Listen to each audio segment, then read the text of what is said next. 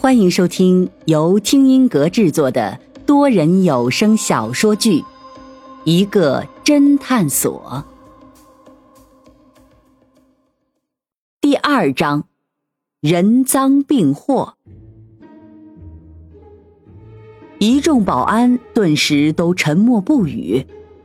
即便这两个人很可疑，可是正所谓人赃并获。现在这两个人身上都没有赃物，显然只能说是抓错了人。保安队长马上上前陪笑道：“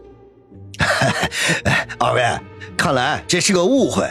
你们二位突然跑了起来，我们当然误认为你们是小偷了。”年轻保安不服气：“东西一定是你们两个偷的，我们只是暂时找不到赃物而已。你们不要太嚣张。”白领一脸狞笑道：“哼哼，嚣张？我哪里嚣张了？你们光天化日胡乱抓人，还强行搜身，这还不嚣张？好呀，你们说是我偷的，那你赶紧报警吧。我今天还就不走了，等警察来了好评评理。你还愣着干什么？倒是报警啊！”那短发女也跟着起哄。我也不走啦！哎呀，我的胳膊好像被你们给扭伤了，你们得赔我精神损失费。年轻保安被他们呛得脸色涨红，一时之间不知道该如何是好。我已经报警了，警察马上就到。这时候，一个浑厚的男中音传来，紧接着从商场的对面慢慢踱过来一个年轻人。年轻人头发有点乱蓬蓬的，模样倒是很英俊，穿着个马裤和人字拖，嘴里面居然还叼着一个棒棒糖。老飞一听声音，心中一喜，知道是自己侦探所的老板云峰到了。云峰慢慢的走到老飞身边，一副悠然自得的样子。老飞轻声问道：“怎么，你知道这两个家伙把赃物藏到哪里了？”云峰摇了摇头，当然不知道了。你在追他的时候，我在看其他有趣的东西。老飞一脸无语道：“那你干嘛还报警啊？”云峰一本正经：“人总是要给自己一点压力才会有动力。我们现在开始找赃物，到警察来到这里之前，应该还来得及。”老飞更加无语了：“那现在怎么找啊？”那就要靠你了。你仔细想想，你追这个小白领的时候有没有特殊的情况发生，或者这个家伙有没有离开过你的视线？我一直紧紧跟着这个家伙，这家伙肯定没有离开过我的视线。至于特殊情况，哎，这家伙体力很差，我追的这几百米，他扶着路灯喘了好几次。老飞一边回忆，一边叙说着刚才追的情况。哦。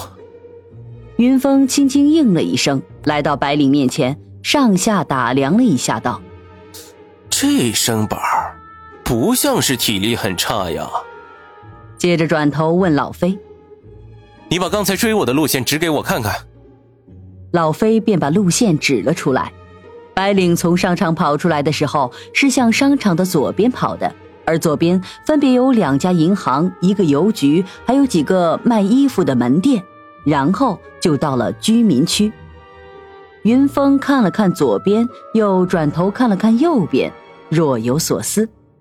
那个白领却嘟囔道：“好了，今天的事情就到这里吧，我还有事情，我我要先走了。”老飞喝道：“现在想跑了，晚了，给我老实待着，等警察来处理。”就在这时。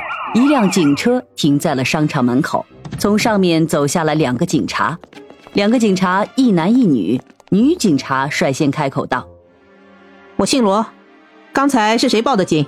这是怎么回事？”云峰赶忙上前将事情的经过讲了一遍。这罗警官听完了之后，看了看白领，咦了一声：“你，我说怎么看你这么眼熟？原来是你。”云峰微微惊讶道。警官，你认识他？当然，这个家伙上个月在另一家商场里偷东西，被当场抓获。当时商家报了警，也是我去处理的。哼，上次人家没有追究你，想不到你这么快又犯案了。这白领一脸的委屈。警察同志，你可不要冤枉人，不要以为我有前科就怀疑我。你们一个一个都说我偷东西，那我偷的东西呢？罗警官眉头皱了起来，然后询问道：“这么说，你们是没有发现丢失的钱了？”云峰却神秘的笑了笑道：“ 警察同志，我知道他们把钱藏到了哪里，但是必须你们来才能拿到。”老飞一听，又惊又喜。你原来知道他们把钱藏在哪里了？那是当然了。那你刚才怎么不早说呀？云峰附在他耳边轻声道：“如果刚才说了，现在怎么能装逼？好戏自然要留在后面了。”罗警官也饶有兴趣。哦，那你倒是说说看，他们把钱藏在了哪里？云峰却说道。首先需要警察同志你们帮忙问出这个家伙的姓名和地址。罗警官不知道这云峰葫芦里卖的是什么药，但看他一副胸有成竹的样子，便开口道：“这位先生，那就麻烦你说一下你的姓名和地址吧。”这白领目光闪烁，极不情愿道：“我叫赵强，家住东川路四百六十六弄。”三十二号，二零幺。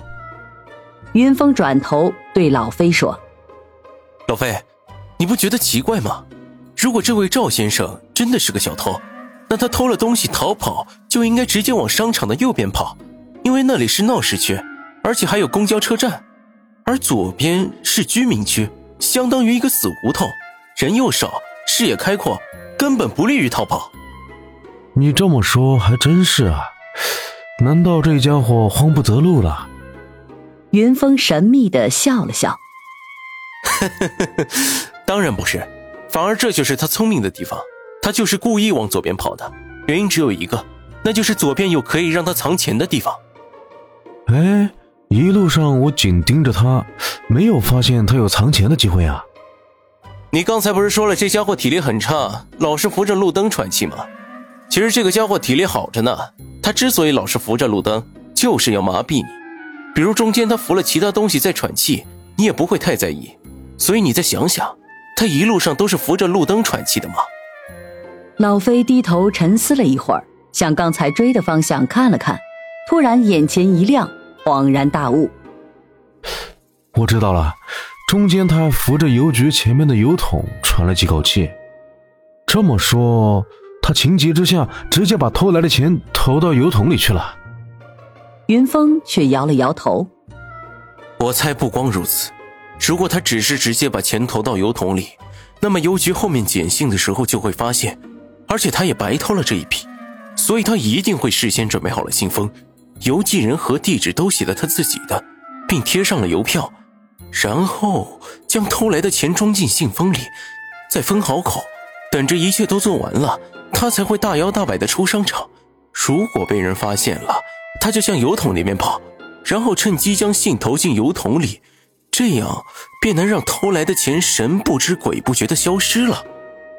说到这里，云峰转头看向已经一脸死灰的那个赵强，一脸戏谑道：“如果刚才赵先生提供的姓名和地址是真的话，那这油桶里肯定有一封寄给赵先生的信。”这两个警察现在也才明白，为什么云峰说知道钱在哪里，但是需要他们才能拿得到。两个警察二话没说，便走进了左边的邮局。只见一会儿，邮局的工作人员走了出来，并打开了邮筒。两个警察只翻了几下，便拿着一个信封走了出来。信封打开，里面赫然都是红色的百元大钞。